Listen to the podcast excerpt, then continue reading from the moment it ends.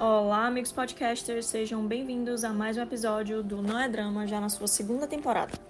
Hoje nós vamos falar sobre a necessidade de dar atenção à sua saúde mental.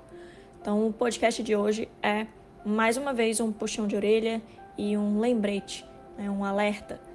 É muito comum que a gente dê muita atenção à nossa saúde física quando surgem alguns sintomas.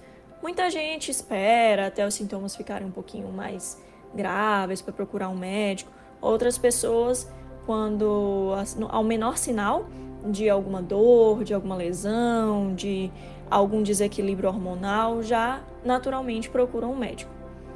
Por que não fazer a mesma coisa com a nossa saúde mental?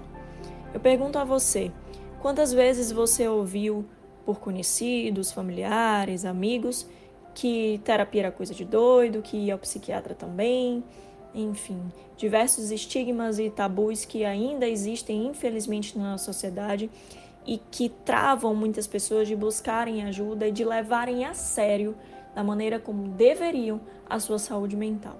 A depressão, a ansiedade, qualquer transtorno mental não escolhe cor, não escolhe gênero, não escolhe classe social.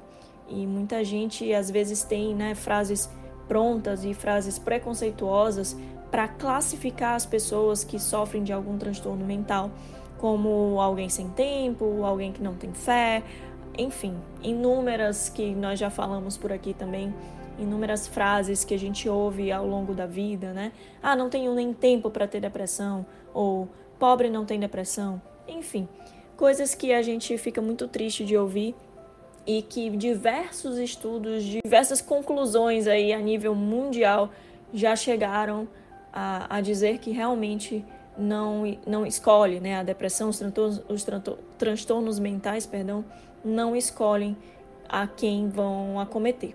Então, eu queria deixar esse recadinho para você. Você já, já deu, está dando atenção à sua saúde mental? O que você tem feito para isso? É, você consegue, com atividades simples do seu dia a dia, estabelecer um tempo para dar atenção à sua saúde mental? Quer seja um tempinho para você mesmo, um tempo para relaxar, um tempo de leitura, ou um tempo de meditação, de reflexão, aquele momento que você realmente conscientemente para e diz: Bom, agora eu preciso fazer algo pela minha saúde mental.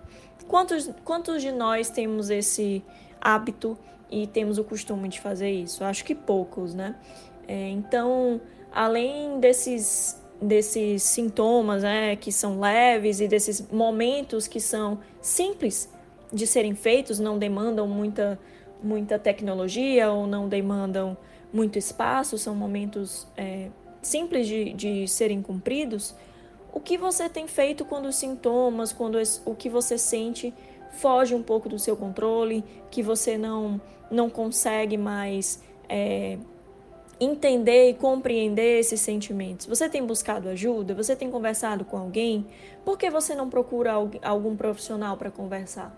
Então, todas essas questões elas devem permanentemente estar sobre a nossa, nossa mente, nossa cabeça e que a gente tem é, que estar em alerta com a nossa saúde mental da mesma maneira que a gente está em alerta com relação ao nosso corpo, ao nosso físico. Se no momento de pandemia a gente precisa usar máscara por questões de saúde física, também no momento de pandemia a gente precisa criar artifícios para a nossa saúde mental. Nós estamos passando por um momento extremamente delicado no mundo inteiro, em que a nossa saúde é, física e mental está praticamente em colapso. Né? A gente precisa aí é, dar atenção, a devida atenção. Além disso, fora dos tempos de pandemia, a gente também precisa colocar a nossa saúde mental, começar a colocar a nossa saúde mental como prioridade ao lado da nossa saúde física. É aquela máxima mente sã, corpo são que nunca envelhece. Tá bom? Um abraço e até o próximo episódio.